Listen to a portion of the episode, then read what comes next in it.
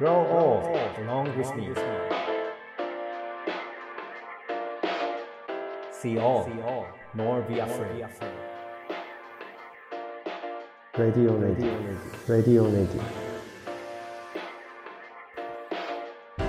レディオネイティブへようこそ NPO 法人フィールドアシスタントの村上祐介ですネイティブ編集長の今井翔です。この番組はネイティブを知る様々なゲストをお呼びして暮らしをつなぎ続けるためのヒントについてお話を伺っています。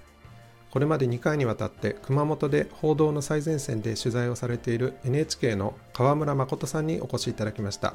川村さん、今回もよろしくお願いいたします。よろしくお願いします。川村さんは特に潜水の撮影をされるということですが潜水をされる時は各地の本物たち、まあ、我々の言葉で言うとネイティブになると思うんですがに密着されて、えー潜られるということなんですがどういう方に魅力を感じてアプローチするんですか？あの、まあ、今の私の会社は転勤があるので、あの、する中で、まあ、北は北海道から南は沖縄まで、やっぱりその土地その土地のですね、達人、すごい方々。やっぱり一番感じるのは、その、もう何十年もやってらっしゃって、その土地において、あるいはその水中の生態に関してですね、もうお呼びもつかない圧倒的な存在であるにもかかわらず、皆さんがもう現在進行形で勉強し続けてらっしゃる。もっともっとそこに精通して、新たな世界を見出そうとしている。映像の表現だったりいうところで、新しい表現を追求してらっしゃる。本当にすごい方々がいらっしゃるなというふうに思いますね。まあ、いろんな技術とかが、まあ、潜水道具とかもそうですしカメラとかテクノロジーっていうところによって今まで手の届かなかったここにリーチできるみたいなそういうところってすごく大きく出るのかなというふうに思うんですけどそのできた余白タイミングっていうのを何に使うかっていうのがすごい試されるのかなと同時に思うんですね川村君がその思う達人って思う人たちはどこのために時間を使うというのかな、えーために勉強してるんでしょうかね。我々って肺呼吸なので、うん。いつまでも潜れないわけじゃないですか。う時間が限られている、で。時間が限られている中で、生き物の営みであったりとか、例えば産卵とかですね、厳しい環境だったり、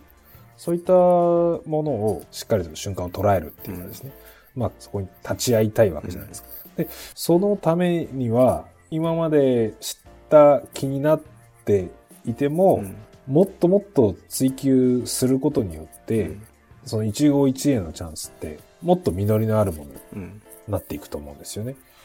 私も20年少し潜ってるんですけど、やっぱりまだまだ日々勉強だし、その知れば知るほど楽しくなってくるし、まあそこにこう知りたい対象に対して深く知ろうとするところの情熱が、やっぱりすごい方々が、まあ、たくさんいらっしゃいますね。うん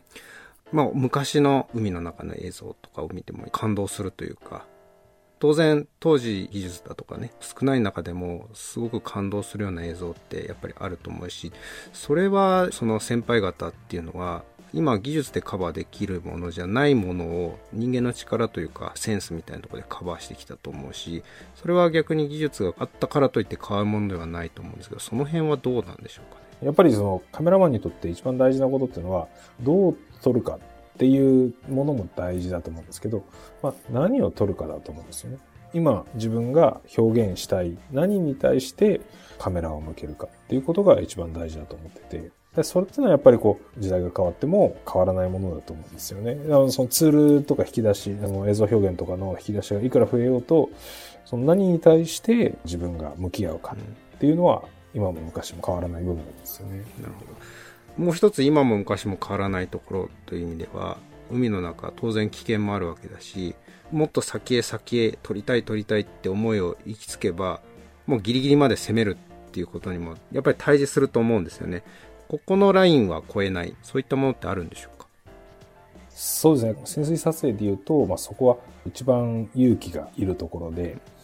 もうちょっと頑張れば、もっとクオリティの高い現場に出会えるかもしれないって思ったとしても、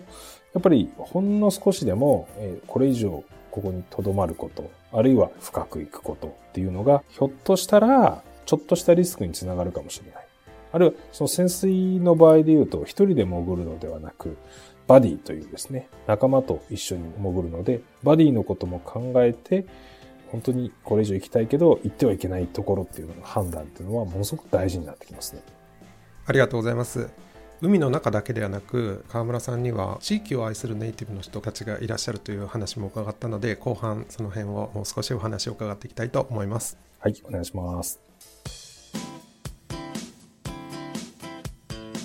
The best is yet to be.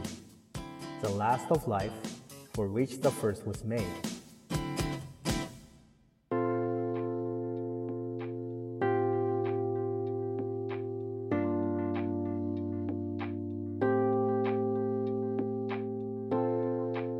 川村さんが日本全国あるいは世界各地なのかもしれないですけれどもそれぞれの地域を取材される時にその地域を愛するネイティブの方々がいらっしゃるそういう人たちに教えてもらうという話を伺いましたがどういう方々についてまたその人たちがどういうことを伝えようと思ってらっしゃるんでしょうか？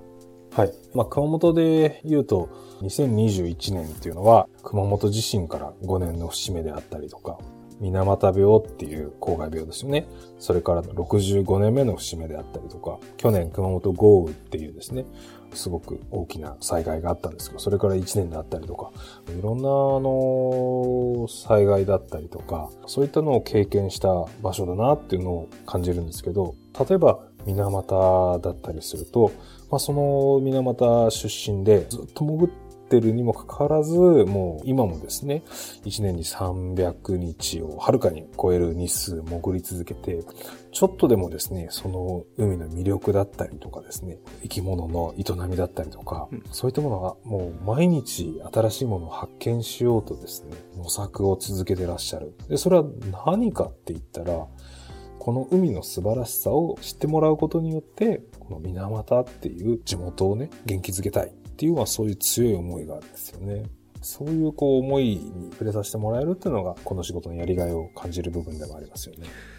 あの、そういった水俣を例えば愛している方だとか、あるいはその災害の現場で言うと、その愛してた場所が変わっていってしまう。でもそこに留まりたいとか、まあ、いろんなその、その土地を愛している理由っていうもの、なんでそういうものが生まれてくるんだろうっていうのは、いろんな方、日本のいろんなところを見てきたと思うんですけど、どういったところがあるんでしょうかね。思いの源泉。例えば去年の豪雨で氾濫した球磨川の取材をしてて、一番印象的だったのは、もう本当に十何メートル浸水して、うんもうその辺一帯が考えられないくらい水に浸かって、で、まあ、命を落とされた方もいらっしゃる中で、いろんな方々にお話を伺って、一番驚いたことは、川をですね、悪く言う方が誰一人としていらっしゃらないんですよ。だからそれっていうのはやっぱり自分が生まれて、まあ、存在するっていうことに対して常にそばに川があって、川で遊んで、川に育てられたっていう気持ちがあるからなんですよね。やっぱりそこにこう染みついた思い。だから、それでも川の横に家を建てるんだっていうふうにおっしゃったりとかですね。そういったものにつながっていってるんだろうなと思いますよね。なるほど。まあそんな中で河村くん自身が、まあ、外から訪れて、これを伝えたいんだって思う、